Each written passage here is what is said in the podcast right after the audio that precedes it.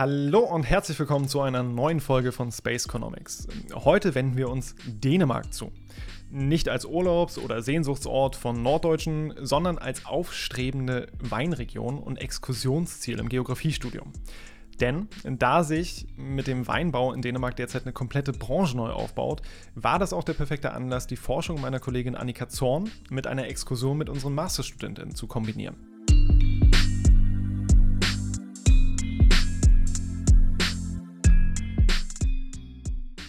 So konnten Annika und Susanne den Studentinnen erstens einen exklusiven Einblick in die Forschung des Lehrstuhls geben und zweitens konnten die Masterstudentinnen die Anwendung des Wissens aus ihrem Studium im realen Kontext erproben um über die in Dänemark gewonnenen Erkenntnisse, das heißt die Rolle von Exkursionen im Geografiestudium und auch neue Rebsorten, äh, wie jetzt die wohlklingende Solaris, äh, zu sprechen, habe ich heute nicht nur meine wohlbekannten Kolleginnen Annika.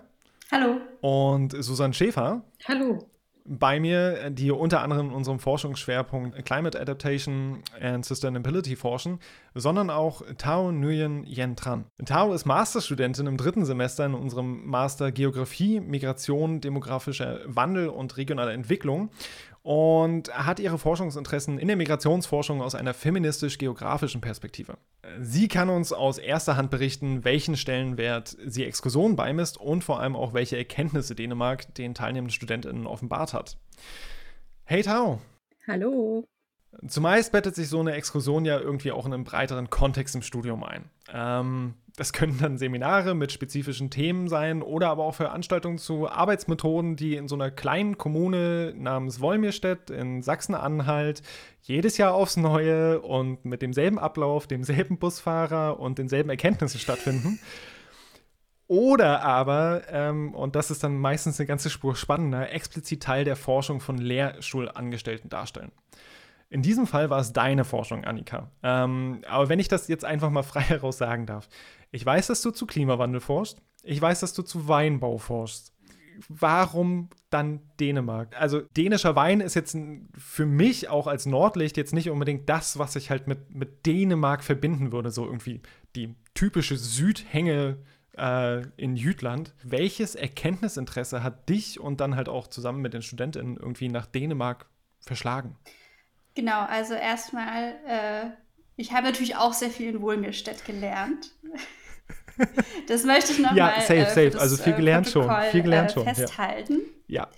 Und äh, das Erkenntnisinteresse der Exkursion nach Dänemark ähm, lag vor allem darin, dass unter anderem der Weltklimarat davon ausgeht, dass sich die Weinanbauregionen oder die Regionen, in denen Weinanbau möglich ist, geografisch verschieben werden in den nächsten Jahren auf der Nordhalbkugel nach Norden und auf der Südhalbkugel nach Süden, weil es einfach durch diese klimatischen Veränderungen an Stellen möglich sein wird, Wein anzubauen, wo es vielleicht vorher nicht möglich war. Und etablierte Weinanbauregionen, zum Beispiel im Süden von Europa, leiden immer mehr unter zum Beispiel Hitzestress, äh, Trockenheit und so weiter. Das heißt nicht, dass dort kein Weinanbau mehr möglich ist, ähm, aber die die Geografie der Weinanbauregionen wird sich in einer relativ hohen Wahrscheinlichkeit äh, verschieben in den nächsten Jahren. Mhm. Dänemark ist eine relativ junge Weinanbauregion.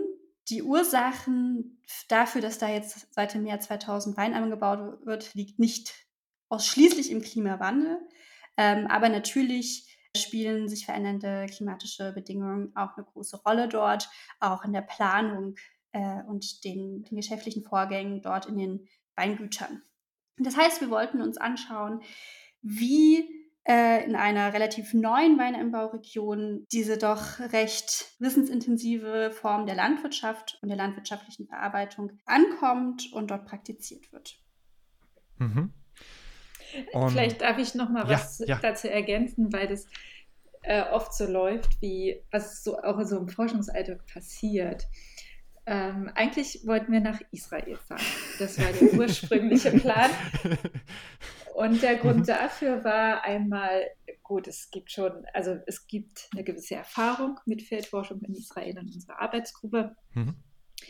Und darüber hinaus ist die äh, Landwirtschaft in Israel auch sehr äh, innovationsausgerichtet. Und wir dachten, im Zuge des Klimawandels können wir uns auch da mhm. tolle Innovationen anschauen und verstehen, äh, wie die vielleicht auch außerhalb Israels Anwendung finden.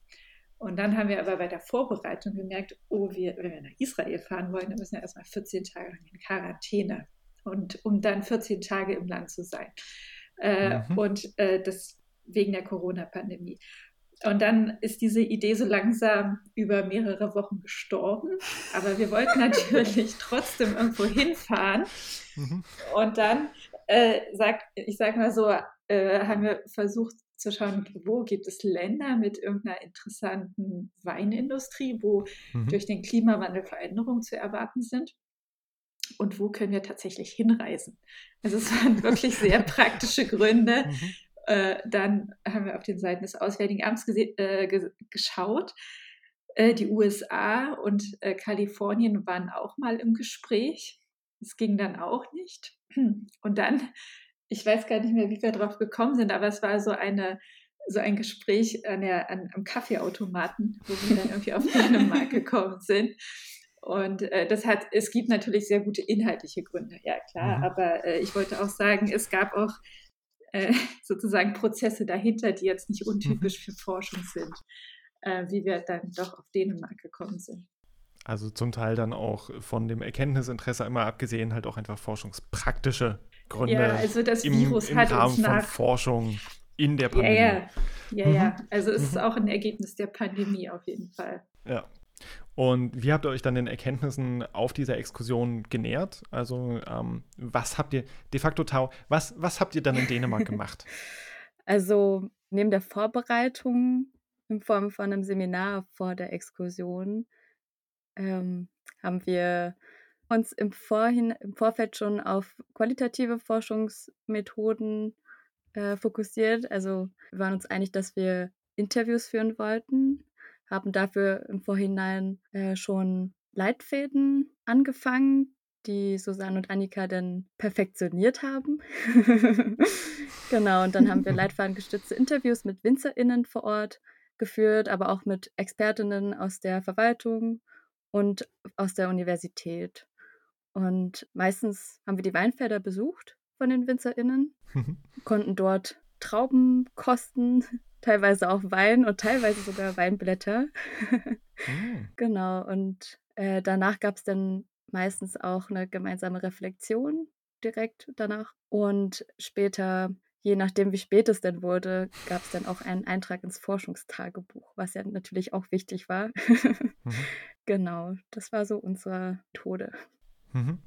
Das heißt also wirklich so Konzentration eher auf das, auf das Qualitative und du hast jetzt auch die ähm, ja, Beteiligung quasi an der, an der Weinlese angesprochen und halt auch so Forschungstagebuch. Das geht ja dann auch in so eine Richtung von, von teilnehmender Beobachtung.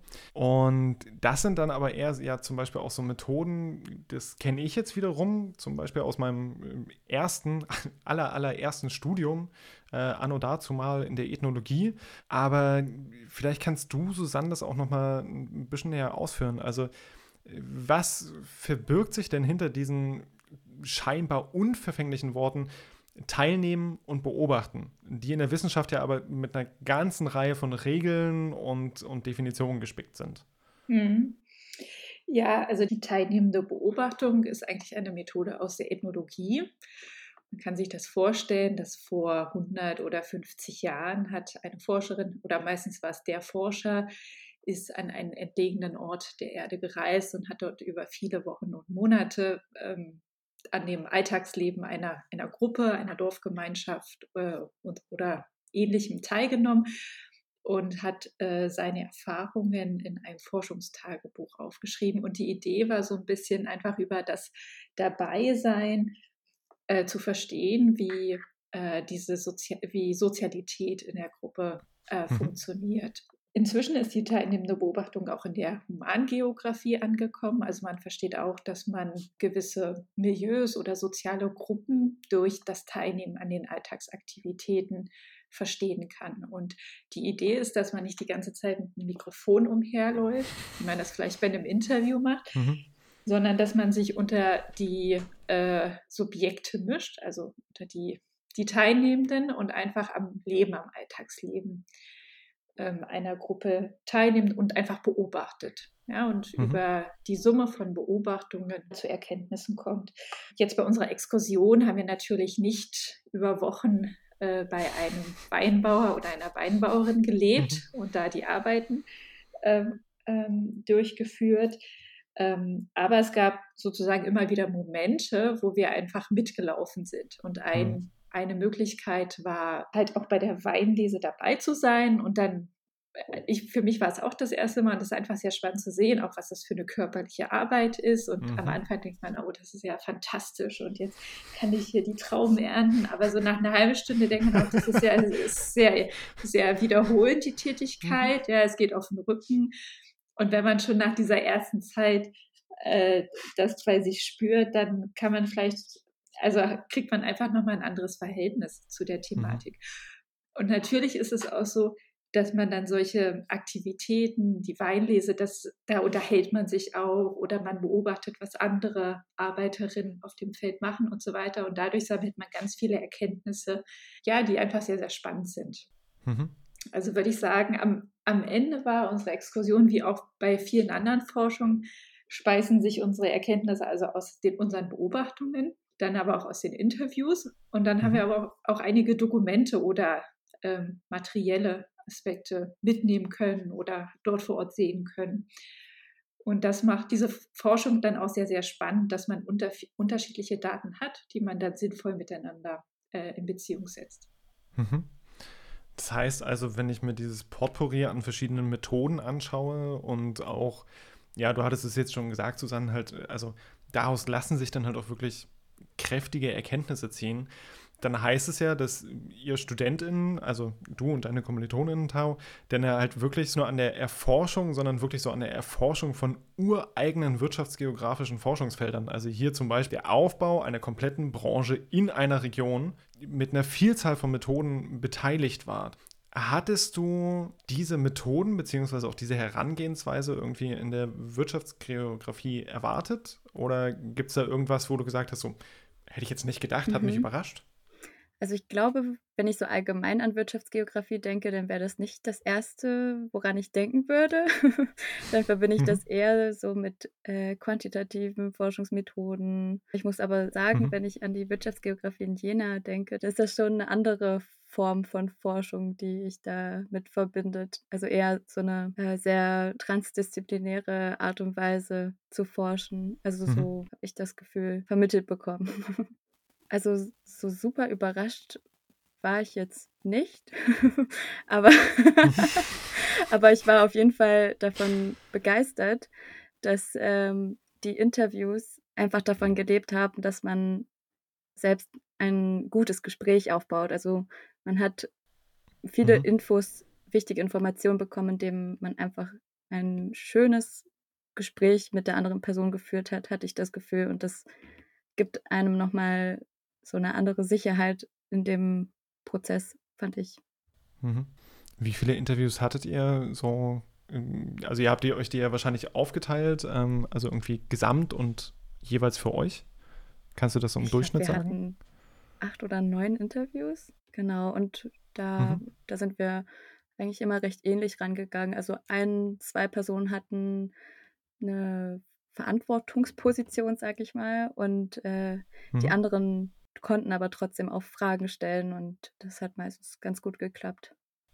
Das heißt also dann auch tatsächlich so eine, eher fast so eine, so eine Gruppensituation, also dass ähm, nicht, wie wir es sonst irgendwie ja auch aus so, in Anführungsstrichen, klassischen Forschungsdesigns oder das, was wir uns jetzt unter ExpertInnen-Interviews vorstellen, so ich sitze halt in irgendeinem Büro, äh, Diktiergerät auf dem Tisch und ich lasse mir irgendwas erzählen, sondern halt tatsächlich so irgendwie ja, in der Gruppe ähm, mit der Person. Ja, also ich bin auch überrascht mhm. gewesen, wie gut das geklappt hat. Wir waren eine relativ kleine Gruppe und äh, wir hatten einen, einen Leitfaden für die Gespräche mit den Personen und dann, äh, es gab sozusagen mal ein, zwei Studierende oder auch Annika oder mhm. ich manchmal, wir sind gestartet und dann haben sich die anderen so eingeklinkt und so hatte ich das Gefühl, dass jeder jeder hat mal so die Erfahrung des Interviewmachens auch wirklich gemacht, was ja auch ähm, nicht so selbstverständlich ist. Ja, also safe. in der Forschung, also diese Kunst, auch ein gutes Interview zu machen und jedes Interview ist auch mal ein bisschen anders. das war, also fand ich so rückblickend äh, schön, dass jeder der Teilnehmer mhm. da so eingebunden war. Und vielleicht, was ich auch noch sehr angenehm an diesen Gruppeninterviews fand, war, ähm, dass es natürlich so viel schwerer war, dass man wichtige mhm. Aspekte mhm. vielleicht irgendwie vergisst. Mhm. Ja, also wenn man alleine ein Interview führt, dann äh, hat man natürlich seinen Leitfaden, aber es können sich natürlich im Gespräch noch andere ähm, Aspekte auftun, die man aber dann gerade bei den ersten Interviews, wo man noch nicht ganz so viel Erfahrung hat, vielleicht gar nicht so mitbekommt, weil man ja schon sehr fokussiert ist äh, auf seine Fragen, auf das Gegenüber. Und wenn man dann noch drei, vier andere Personen um sich herumstehen hat, die das dann merken und dann äh, sozusagen die mhm. über die Stöckchen springen können für einen, äh, ist das, äh, finde ich, eine sehr äh, angenehme Situation und die auch wirklich ja, positive positive Erkenntnisse hat. Und ich glaube, viele Interviewpartnerinnen haben sich auch einfach gefreut, so einer interessierten Gruppe äh, mhm. so von ihrer Arbeit zu erzählen. Ich glaube, das war für viele auch einfach so ein schönes Momentum. Und mhm. ja. Was mir dazu noch einfällt, mich hat doch eine Sache überrascht, aber also so ein bisschen überrascht. Und nicht nur mich, sondern auch die anderen Studierenden. Ähm, und zwar, dass uns so sehr vertraut wurde, dass wir tatsächlich von Anfang an direkt mit einbezogen wurden in die Interviews. Mhm. Also das fanden wir schon überraschend. mhm. Das heißt also, dass da auch nicht so die, ähm, dieser Unterschied gemacht wurde, irgendwie, das sind jetzt die wissenschaftlichen MitarbeiterInnen und äh, das sind halt die, die Studis, die sind halt irgendwie mit dabei, sondern da halt auch irgendwie so ein, auf ein Level. Das ist cool. Ja. Das heißt also, wir haben hier eigentlich auch wieder so eine Stärke, die wir auch sonst in der Geografie relativ ähm, viel sehen, beziehungsweise die die Geografie im Allgemeinen ausmacht und die halt in Exkursionen auch irgendwie so sehr anschaulich wird. Nämlich irgendwie der Realitätsbezug lässt sich sehr gut und also an dem Fallbeispiel hier ähm, wäre das dann halt der Aufbau einer Branche ähm, und dementsprechend auch sehr gut darstellen und vor allem auch einfach verdeutlichen. Und deswegen weiß ich ja auch, dass du, Susanne, ähm, und du hattest es eben auch schon mal angedeutet, ähm, auch ein ziemlich großer Fan von Exkursionen in der Lehre bist und hast ja auch schon eine, eine ganze Reihe ähm, davon mitgemacht, beziehungsweise auch selber organisiert. Gab es bei dieser Exkursion etwas, wo du sagen würdest, so, das war besonders oder ist halt einfach jede Exkursion auf ihre Art besonders? Ja, das würde ich schon unterschreiben. Jede Exkursion ist so auf ihre äh, Art mhm. besonders. Ähm, also ich glaube, es war schon besonders, dass, dass Annika und ich auch wirklich ein eigenes Erkenntnisinteresse haben. Mhm. Also es gibt sozusagen solche Exkursionen, die auch vielleicht wiederholt durchgeführt werden, wo man Studierende an Orte führt, damit sie etwas lernen, was man selbst schon weiß. Mhm. Ja. Äh, oder man geht gemeinsam mit Studierenden ins Feld äh, und man ist quasi genauso schlau mhm. wie Studierende und man macht, man, man geht in diesen Prozess gemeinsam und, ähm, und schaut, dass, dass man halt über, ich meine, über Reflexion oder auch das Handwerk, was, was Annika und ich ja auch gelernt haben, da zu Ergebnissen zu kommen. Also ich selbst habe sehr viel über die dänische äh, Weinindustrie gelernt. Das mhm. war sozusagen speziell ähm, an dieser Exkursion, ja. Mhm. Und äh, es klang jetzt auch schon immer so ein bisschen durch. Also, ich meine, der Betreuungsschlüssel auf diese Exkursion, also davon können die meisten äh, ja, Lehrenden und StudentInnen eigentlich äh, auf beiden Seiten auch nur träumen. Also äh, zwei Dozentinnen und halt drei StudentInnen. Wie war das aus deiner Sicht, Tau? Also kannst du da vielleicht auch Vergleiche zu deiner Exkursion vorher ziehen? Ähm, glaubst du, ist, irgendwas hat diese Exkursion besonders gemacht durch den Betreuungsschlüssel oder aber vielleicht auch durch, durch das Thema, was behandelt wurde, der Ort, an dem ihr wart? Mhm. Also ich hatte bisher in meinem Bachelorstudium eine Exkursion mhm. und da waren mindestens 15 Leute dabei und eine Dozentin. Mhm. Das ist schon mal ein ganz anderer Betreuungsschlüssel. Aber ja, also vergleichend mit der Exkursion im Bachelor war das natürlich so, dass wir hier viel mehr Austausch mit, miteinander hatten, viel mhm. mehr ähm, reflektieren konnten, also über, also ob zum Tag reflektieren oder zum Interview reflektieren. Äh, das war schon super hilfreich. Und ähm, daraus konnten wir auch viel mehr ähm, oder ich persönlich ja so Lessons learned in Anführungszeichen, in Anführungszeichen daraus ziehen, was jetzt bei der Exkursion im Bachelor zum Beispiel eher schwieriger war. Also wir haben ähm, dadurch, dass wir so eine große Gruppe waren damals, ähm, sehr eigenständig hm, Forschung betrieben oder mhm. Interviews äh, mhm. geführt, äh, wobei wir aber auch damals nicht wussten, ob das die richtige Herangehensweise war. Also wenn ich mich so zurückerinnere, dann bezweifle ich das ein bisschen. äh, mhm. genau, deswegen, also es war diesmal schon ähm, hilfreicher, denn so einen guten Betreuungsschlüssel zu haben. Mhm. mhm. Aber der ist jetzt auch eher speziell. Also mhm. wir werden, wir planen jetzt auch mit nochmal Geländetage im Februar oder auch eine Exkursion im September nach Israel und da wird der Betreuungsschlüssel auch wieder gut sein, aber jetzt nicht so wie bei Dänemark. Nicht fast ja, also eins zu eins. Also man muss dazu sagen, Annika ist äh, sozusagen als, äh, äh, also ich war sozusagen die Lehrperson mhm. und wir hatten auch einige Absagen noch von Seiten der Studierenden wegen Praktika und so mhm. weiter. Mhm. Also es, Corona war da, hat da ziemliches äh, Chaos auch angerichtet. Genau, und Annika ist als, als äh, wissenschaftliche mhm. Mitarbeiterin mhm. noch mitgekommen. Also es war, war toll, auch sich abzuwechseln, weil man unterschätzt wirklich, ähm, wie, wie anstrengend auch so eine Exkursion ist, die man einmal inhaltlich ja, leiten will safe, als Dozentin. Safe, ja. Aber dann, ähm, keine Ahnung, wenn man mit dem Bus umherfährt oder man hat Übernachtungen, mhm. das ist auch, auch etwas, was man so nebenher managen muss. Und äh, also ich wüsste jetzt nicht, was ich alleine gemacht hätte. Also Annika und ich, wir waren schon da sehr aufeinander angewiesen. Äh, ja, wie kommen wir jetzt in das Airbnb mhm. rein mhm. und wo treffen mhm. wir uns? Und ja, das, äh, das, ich kann mich noch erinnern, bei den letzten Exkursionen, wo ich allein war, da äh, habe ich quasi, also es war eine sehr viel größere Belastung, mhm. als, jetzt, ähm, als jetzt das zu zweit zu machen. Ja, also das, und das, das spiegelt sich dann natürlich auch darin wieder, dass dann halt eben so eine enge Betreuung möglich ist. Seien es jetzt halt irgendwie äh, drei StudentInnen oder seien es halt auch selbst bei zehn. So, aber wenn du halt dann einfach zu zweit bist und eine Person kann halt auch sich vielleicht auch tagesweise abwechselnd irgendwie stärker mal auf das Inhaltliche, die andere Person stärker auf das, die Organisation irgendwie konzentrieren, dann ist es, glaube ich, für alle Beteiligten angenehmer. So, also weil natürlich dann der ja, der nicht nur, nicht nur irgendwie die eigene Forschung, sondern natürlich irgendwie auch der, der Lernerfolg der, der Studentin damit halt auch steigt. Weil je nachdem, wie gut du das Ganze reflektieren kannst oder halt eben nicht, in so einer Exkursion macht das natürlich was aus. So, also ich kann mich halt auch daran erinnern, wir waren ähm, bei einer Exkursion in, in der Nähe von Kalbe in Sachsen-Anhalt ähm, und haben dort äh, SeniorInnen zu ihrem äh, Einkaufsverhalten befragt mit einem standardisierten Fragebogen. Und wir waren halt, wir waren happy, ne, wenn wir halt irgendwie pro Tag in, keine Ahnung, in sechs, sieben Stunden halt irgendwie 20 ausgefüllte Fragenbögen hatten, weil halt einfach nicht viel ging. So, also wir reden hier halt wirklich von der Altmark.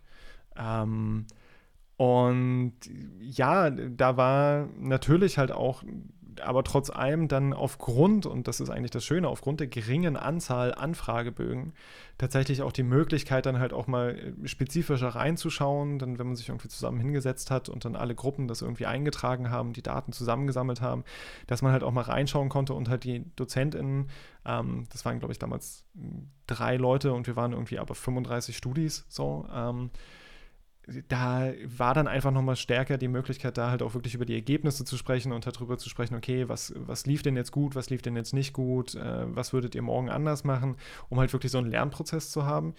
Aber in dem Moment, wo ich halt dann irgendwie alleine bin und dann halt irgendwie 15 Studis habe, ja, also ich bin ja eigentlich die ganze Zeit nur damit beschäftigt, halt zu, zu organisieren und ähm, dann kann ich halt vielleicht mal einer Gruppe irgendwie auf zwei Nachfragen antworten. Aber halt irgendwie so eine wirkliche Zeit für Reflexion ist halt alleine gar nicht, weil, die, weil alles für die Organisation drauf geht.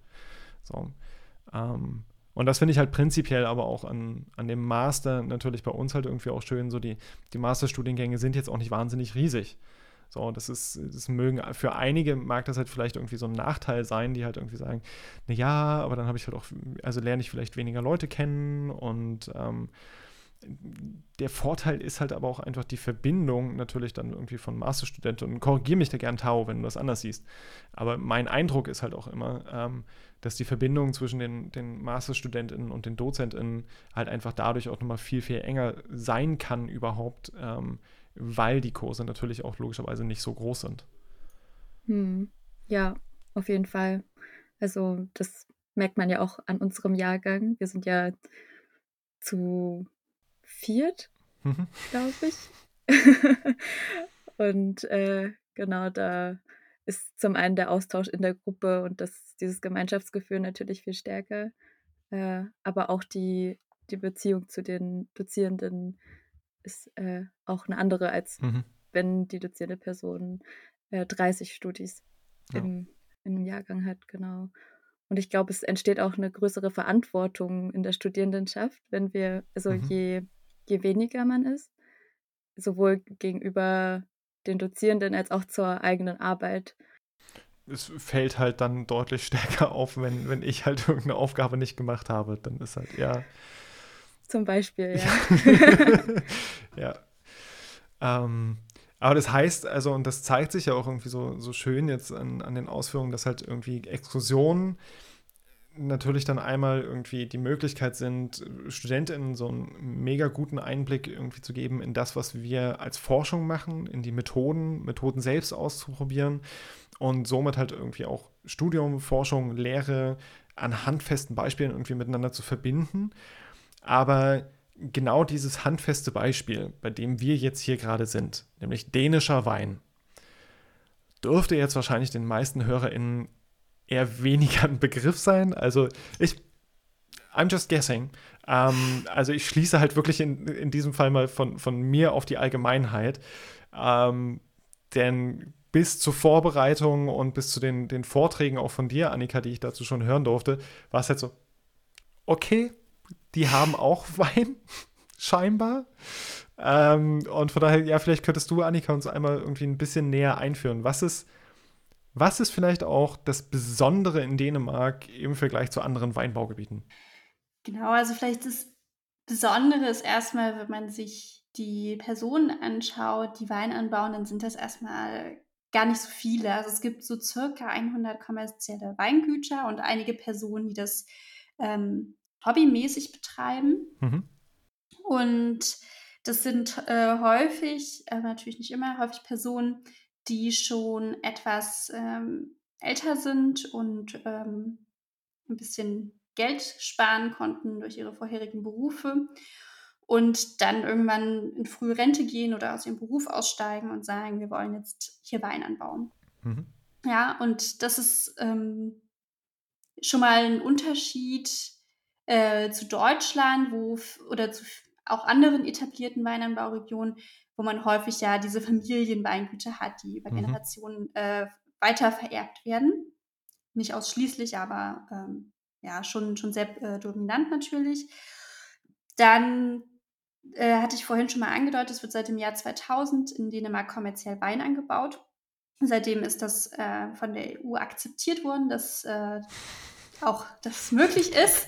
Ähm, und das liegt äh, sozusagen ursächlich äh, darin, dass es neue Rebsorten äh, gibt, die zum Teil in Deutschland erfunden wurden oder entwickelt wurden, die nordische Bedingungen besser aushalten. Mhm. Ja, und ein Beispiel dafür ist die Solaris-Rebe. Das ist ein Weißwein, der eben in Dänemark äh, sehr dominant angebaut wird. Es gibt noch viele andere ähm, die so ein bisschen besser an diese nordischen Bedingungen angebaut sind. Und man merkt auch, dass die Weine, wenn man sie trinkt, äh, saurer sind, mhm. weil sich eben nicht so viel Zucker entwickelt, mhm. wie jetzt hier in Deutschland oder äh, sogar in Südeuropa, äh, wo man mehr Sonnenstunden und mehr, äh, mehr, mehr ja, Sonnentage hat. Mhm. Im Sommer, längere Sommer. Äh, was vielleicht sozusagen noch spannend ist daran, dass in Dänemark keine Pflanzenschutzmittel erlaubt sind oder nur ganz wenige. Mhm. Ähm, und in Deutschland ist es zum Beispiel so, dass ein sehr, sehr großer Anteil der Pflanzenschutzmittel, äh, die in der gesamten Landwirtschaft ver äh, verwendet werden, ähm, im Weinanbau anfallen, obwohl das natürlich von, im Verhältnis mhm. zur gesamten Landwirtschaft relativ wenig äh, Fläche ist, aber ein großer Anteil der Pflanzenschutzmittel äh, wird dafür verwendet. Und in Dänemark äh, können sie quasi keine Pflanzenschutzmittel verwenden. Das heißt, es müssen sogenannte pilzresistente Rebsorten eingebaut werden, die Piwi-Weine, mhm. die sich in Deutschland noch nicht ganz so sehr durchgesetzt haben oder auch in anderen Ländern, äh, die ja etablierte Weinanbauregionen haben. Das heißt, diese neue Weinanbauregion ist nicht nur neu, weil dort jetzt erst seit 20 Jahren kommerziell Wein angebaut wird, sondern weil auch diese Rebsorten, die dort angebaut werden, neue sind und mhm. äh, genau sich dort etablieren können. Was spricht dagegen, diese äh, pilzresistenten, äh, wie, wie hattest du sie genannt, Piwi? Piwi wird es, genau. äh, die die Piwi-Sorten auch in, in Deutschland anzubauen? Ich meine, es würde ja Sinn ergeben. Also irgendwie Pflanzenschutzmittel einsparen und ähm, gleichzeitig halt damit dann auch irgendwie weniger Stress, weniger Aufwand. Das, also äh, von der reinen äh, Physiologie spricht da, glaube ich, gar nicht so viel mhm. dagegen. Mhm. Aber ähm, erstens haben die Weingüter zum Beispiel in Deutschland natürlich schon Investitionen getätigt und ähm, ja, traditionelle Rebsorten ähm, eben angebaut mhm. äh, bei sich. Ähm, hinzu kommt aber auch, dass es natürlich in Deutschland eine gewisse Erwartung ähm, von Seiten der KonsumentInnen gibt. Also in Deutschland möchte man natürlich gerne seinen Riesling von der Mosel trinken und mhm. ist da jetzt vielleicht nicht so bereit, äh, Rebsorten auszuprobieren, die jetzt ganz neu sind, während in Dänemark die KonsumentInnen natürlich noch gar keine Erwartungen mhm. an, an dänischen Wein haben und welche Rebsorten dazu gehören. Also da ist, sage ich mal, so eine gewisse, ähm, ja, äh, sage ich mal, Offenheit da, während es in Deutschland eben viele Fahrtabhängigkeiten gibt, die mhm. dazu geführt haben, dass jetzt eben dieser Wein angebaut wird, der eben in Deutschland angebaut wird. Und dass es nicht ganz so einfach ist, da jetzt äh, plötzlich äh, großflächig auf pilzresistente Sorten umzustellen. Mhm. Und was war für dich, also für dich, Tao, ähm, so, eine, so eine wichtige Erkenntnis aus den Gesprächen? Also wir haben jetzt ein bisschen was zu den Hintergründen äh, in Dänemark gehört. Was hast du für dich an, an Erkenntnissen mitnehmen können? Also ich glaube, am spann also mit am spannendsten fand ich, dass äh, der Klimawandel in Dänemark beim Weinanbau ähm, nicht nur als was Negatives mhm. wahrgenommen wurde. Ich glaube, das würde, das würde anders aussehen, wenn wir die Interviews zum Beispiel in Deutschland geführt hätten. Ähm, genau, sondern eben, also Klimawandel auch irgendwie als Chance. Mhm. Das fand ich spannend. Obwohl auch, also nie das Wort Klimawandel, also naja, nicht nie, aber oft wurde das, wurden die Symptom, Symptome vom Klimawandel benannt, aber eben nicht das Wort mhm. Klimawandel mhm. ausgesprochen. Und ja, was sich nochmal bestätigt hat, ist, dass Weinanbau auch in Dänemark immer noch ähm, Familiensache ist, sehr männerdominierend ist. Mhm. Ähm, ich glaube, von acht InterviewpartnerInnen gab es eine oder zwei weibliche Personen, obwohl ich glaube nur eine. Ja. Und ja, das, ähm, das ist natürlich auch spannend. Also wie sich mhm. das in Zukunft noch weiterentwickelt. Auch vor dem, vor, den, äh, vor dem Hintergrund, dass die großen Herausforderungen, wie ich das jetzt mitbekommen habe, eben die Nachfolge sind. Also viele, mhm. wie Annika schon meinte, sind ja schon relativ alt und haben sich dementsprechend auch schon Gedanken gemacht, wie, das, ähm, wie die Ablösung aussieht. Mhm. Mhm. Das heißt also da ähm, auch wieder den Punkt, den du mir auch im Vorfeld genannt hattest, auch zu deinen Forschungsinteressen, also auch wieder dieser ähm, oder ja auch ein, ein, feministischer Blick auf dieses Thema ähm, zu schauen, okay, inwiefern finden sich denn zum Beispiel auch in, selbst in dem Neuaufbau einer Branche, wo wir eigentlich denken würden, so, okay, Tabula rasa ähm, und hier trifft jetzt irgendwie ein, ein, Konglomerat an den besten Entwicklungen einer Gesellschaft irgendwie zusammen und äh, alle Erkenntnisse werden berücksichtigt. Wie finden wir hier dann trotzdem zum Beispiel auch ähm, Geschlechterungerechtigkeiten und woraus bedingen die sich mhm. gegebenenfalls? Ja, Mega spannend. Voll. Und du, Susanne, hast ja aber auch schon in der Vergangenheit ähm, relativ viel, also wenn wir jetzt vor allem so vom, vom Neuaufbau reden, äh, relativ viel auch zu, zu Entrepreneurship ähm, und zu Startups und ja, geforscht und hast dabei deinen Fokus natürlich auch irgendwie häufig auf Israel, das hattest du ja schon angesprochen, aber halt auch auf der, der Hightech-Branche gehabt. Und es klang zwischendurch schon mal an, aber trotz allem klingt für mich Weinbau immer noch relativ weit entfernt von irgendwie Hightech. Ähm, mhm. Gleichzeitig, wenn ich das halt irgendwie mitbekommen habe, gibt es aber auch so wichtige Erkenntnisse, die irgendwie scheinbar universell sind, wenn es um Innovation im Allgemeinen angeht und den dafür notwendigen Wissenstransfer. Gibt es da irgendwie deines Erachtens Verbindungen und Vergleiche, die sich ziehen lassen? Also zwischen Hightech-Branche, Startups, Aufbau, ja. Weinbau in Dänemark? Also die, die, ähm, die Themen und auch die Case Studies sind natürlich sehr unterschiedlich. Mhm. Ja, bei Wein denkt man, äh, das gehört zur Landwirtschaft und mhm. Landwirtschaft ist ganz weit weg von Hightech. Ja. Ähm, äh, grundsätzlich interessieren wir uns in der Arbeitsgruppe, also nicht nur ich, sondern auch andere äh, Mitarbeiterinnen, welche Rolle Migration spielt für die Entwicklung von Industrien oder allgemein regionale Entwicklung. Und ähm, die Idee dahinter ist, dass Migrantinnen, also einmal ist es ist sozusagen Migration der Normalfall. Mhm. Ja, also wir haben eigentlich in allen Ländern ähm, haben wir, äh, die sind sozusagen ein Ergebnis von Migration. Also Migration ist nicht was Besonderes, sondern ähm, ist sozusagen ein ganz natürliches Element der, der, der, der Gesellschaften, die wir, die wir heute sehen können.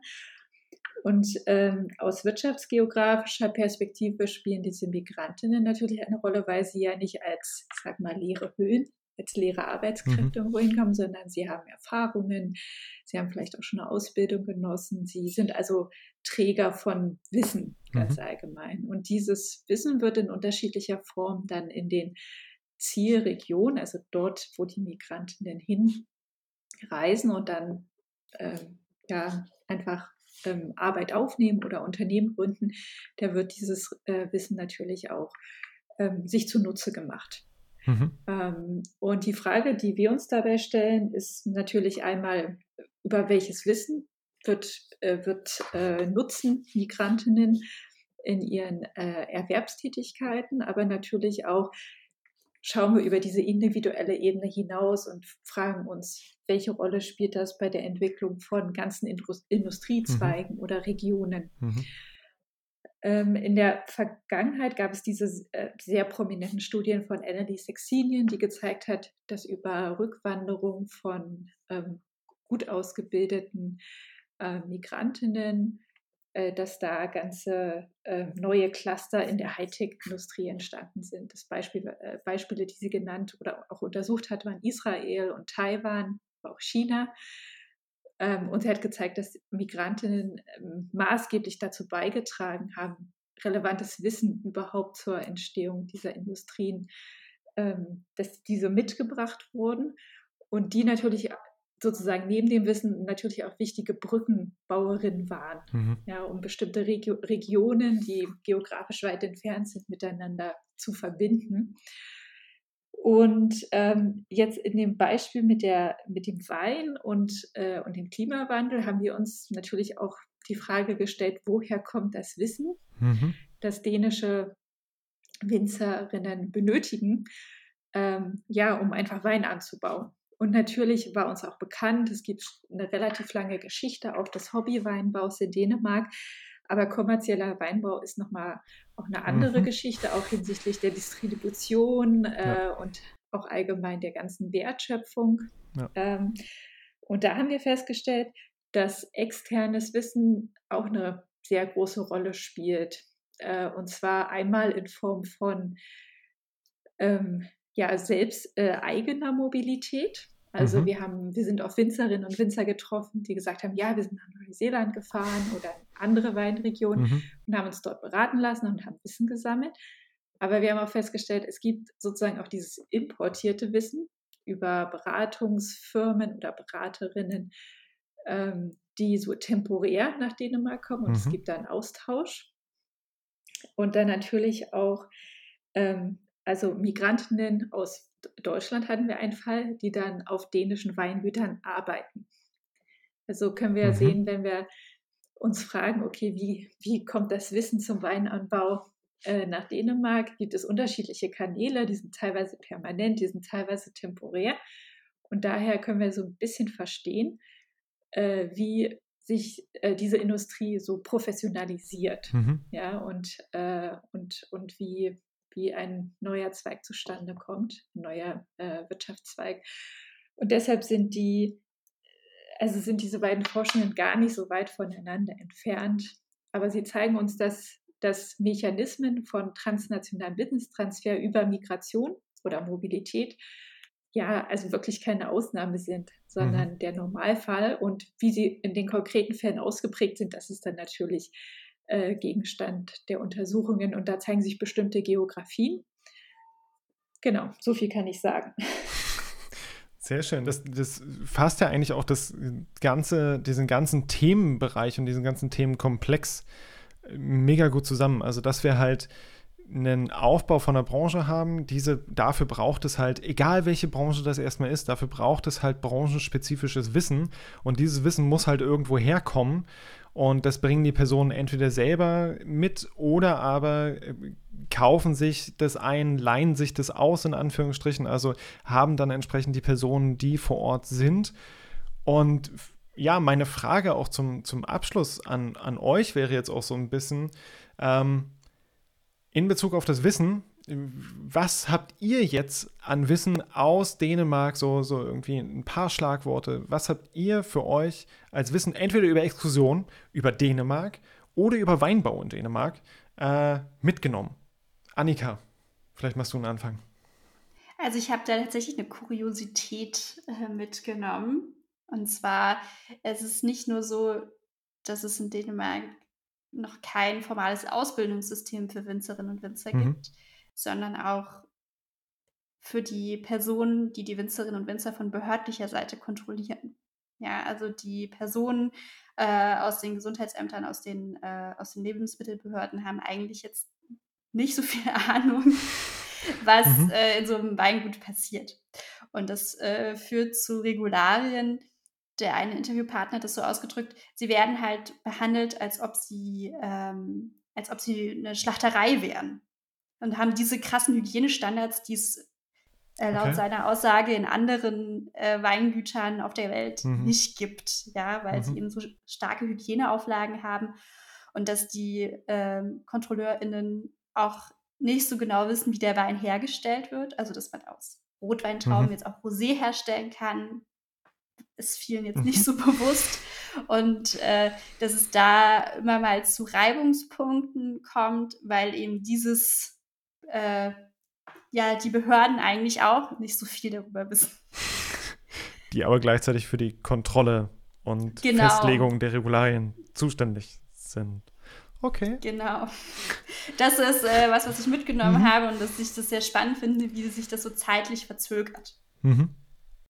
Mm, Vielleicht anknüpfend an dem, was Susanne gerade erzählt hat zur, zur Migrationsbewegung, ähm, habe ich gerade ähm, die Erkenntnis gezogen, dass Weinanbau, also ich denke nicht nur in Dänemark, aber auch in Dänemark, ähm, auch sehr an Klassenunterschiede gekoppelt ist. Also wie ich, wie ich ja schon vorhin meinte, mhm. waren das immer sehr familiäre Betriebe, also Betriebe aus der Familiengeschichte heraus, bis auf ein, zwei Ausnahmen, die dann aufgekauft wurden.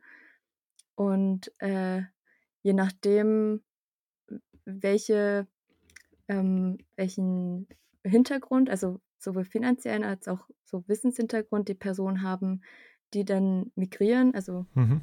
wird, das, wird das auch die Dauer des Aufenthalts bestimmen, denke ich, also der Person, die dort dann anfangen zu arbeiten aus dem Ausland. Zum mhm. Beispiel gab es einen deutschen Winzer, der auf einem relativ großen und wichtigen Weingut in Dänemark gearbeitet hat, auch schon auch vorhat, länger dort zu bleiben. Und der hatte schon Expertise und auch einen familiären Hintergrund in der Weinindustrie in Deutschland und ähm, hat ja, wie gesagt, auch vor, in Dänemark ähm, zu bleiben.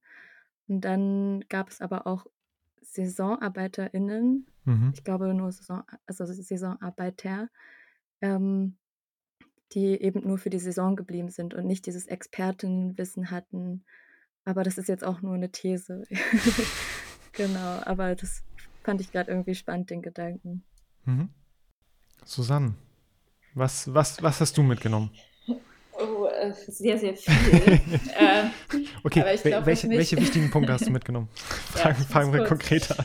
ähm, also ich, was mich, was mich wirklich fasziniert, ist, dass es, also dass es Personen gibt, die, ich sag mal, ökonomisch tätig sind in einer Nische, die von außen so ein bisschen äh, also von außen denkt man, die Leute sind ja verrückt. Mhm. Ja. Ähm, aber wie, die, die, und da spreche ich von den Winzerinnen, die sind auch alle jetzt nicht so jung wie wir, die sind alle in ihren 50ern oder 60ern, einige sind sogar noch älter. Und die haben, sind so Pioniere auf diesem Feld und wirklich alle waren mit so einer ganz großen Leidenschaft mhm. dabei. Mhm. Das kann man wirklich sagen. Und dass die einfach das Wein anbauen, obwohl äh, das extrem schwierig ist unter den derzeitigen Bedingungen ähm, und, äh, und es eher so ein Liebhaber, äh, mhm. Äh, Liebhabersache ist. Und ich, also wir haben auch ein paar Weine gekostet und mich haben die jetzt nicht so, die jetzt einfach nicht so geschmeckt, muss ich sagen. Also das ist auch eine Erkenntnis, die, mhm. die ich natürlich für mich behalten habe. Ähm, jetzt nicht mehr? ja, jetzt ist es jetzt raus. ähm, wir werden nicht mehr eingeladen jetzt. Ja, deswegen ist der Podcast auf Deutsch und nicht auf Dänisch oder Englisch. Das, aber das dänische Schulsystem, die verstehen das doch. Nein, aber ist okay, ist okay. Ähm, ähm nee, aber es geht ja auch um, also trotz, Geschmack ich, ist ja was Persönliches. So. Genau, genau, du sagst es.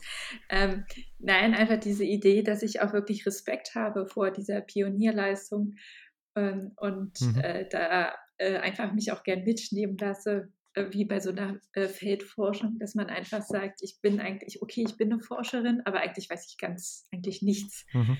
Ähm, und das fand ich irgendwie sehr schön, dass wir innerhalb dieser kurzen Zeit einfach sehr viel gelernt haben und einfach, ähm, ja, einfach auch, also wirklich einen guten Einblick in, mhm. in diesem Bereich bekommen haben, weil wir so viele Termine hatten und uns einfach sehr viele Weingüter auch in ganz Dänemark angeschaut haben. Das heißt, hier hat dann wirklich so alles irgendwie auch zusammengepasst, weil ähm, natürlich halt irgendwie die Methoden, der, der Ausgleich dadurch, dass ihr das irgendwie so als Gruppen gemacht habt mit den Interviews, dadurch dann auch weniger verloren gegangen ist, gleichzeitig die kritische, also Zeit und Ruhe auch war für die kritische Reflexion in der kleineren Gruppe, lässt es sich halt auch einfach deutlich leichter überall hin reisen, als wenn ich jetzt halt irgendwie in einem Bus äh, von, keine Ahnung, mit, mit 40 Leuten sitze, äh, mit dem ich von A nach B fahren muss und was ich organisieren muss.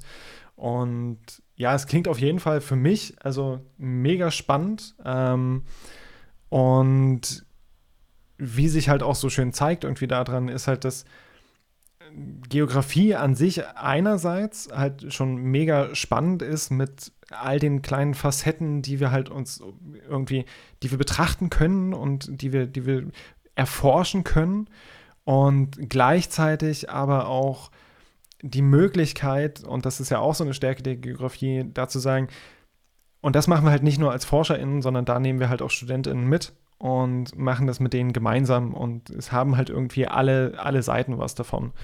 Ähm, und das, das freut mich tatsächlich halt auch zu sehen, dass das halt auch, auch super klappen kann. Also ich habe auch tolle Exkursionen hinter mir in meiner Studienzeit, ohne Frage. Der Großteil war eher Pflicht als Spaß. Ähm, und von daher ist es halt so schön, dass äh, ihr das halt auch irgendwie anders organisiert bekommt und gleichzeitig was darüber erfahren könnt, äh, warum die Regulatorien in Dänemark eher mit dem eines Schlachthofes äh, in Verbindung gebracht werden als halt sonstiger Lebensmittelindustrie.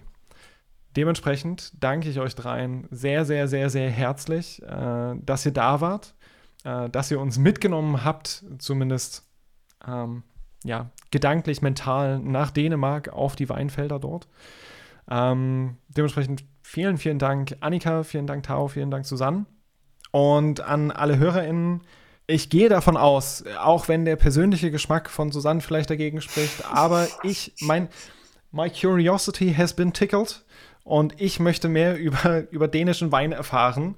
Ähm, und deswegen wird es auch noch eine weitere Folge zu wirklich explizit dänischen Wein und den, den Strukturen dahinter geben. Mit dir, Annika. Ähm, und wenn ihr da draußen irgendwie an uns weitere Fragen habt, wenn ihr irgendwie Rückmeldungen habt, irgendwas habt, was noch unklar offen geblieben ist, wo ihr sagt so, ey, warum habt ihr da jetzt nicht drüber gesprochen, wenn es doch um dänischen Wein geht? Ähm, dann schreibt uns. Schreibt uns auf Twitter, Instagram unter vigio-jena, schreibt uns auf mehrblogs.uni-jena.de und ansonsten vielen Dank euch dreien, vielen Dank, dass ihr da wart ähm, wünsche ich euch noch eine wundervolle Zeit, einen wundervollen Tag und Ahoi und bis zum nächsten Mal. Ciao, ciao. Tschüss. Tschüss. Tschüss.